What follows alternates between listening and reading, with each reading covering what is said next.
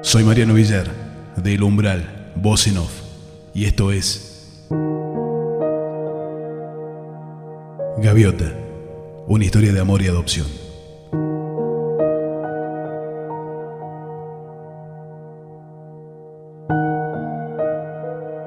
Si entendemos que no es lo mismo engendrar y parir que maternar, ya que lo primero es dar la vida, pero no necesariamente convertirse en madre, palabra con la cual acostumbramos a llamar a todas las progenitoras, pero que debería nombrar a quien cumple el rol de madre o padre, es decir, quien ama, cuida, protege, respeta y ayuda a crecer.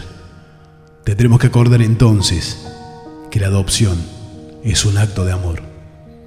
¿Qué otra cosa es ser padre o madre de alguien, sino amarlo, protegerlo, respetarlo y ayudarlo a crecer?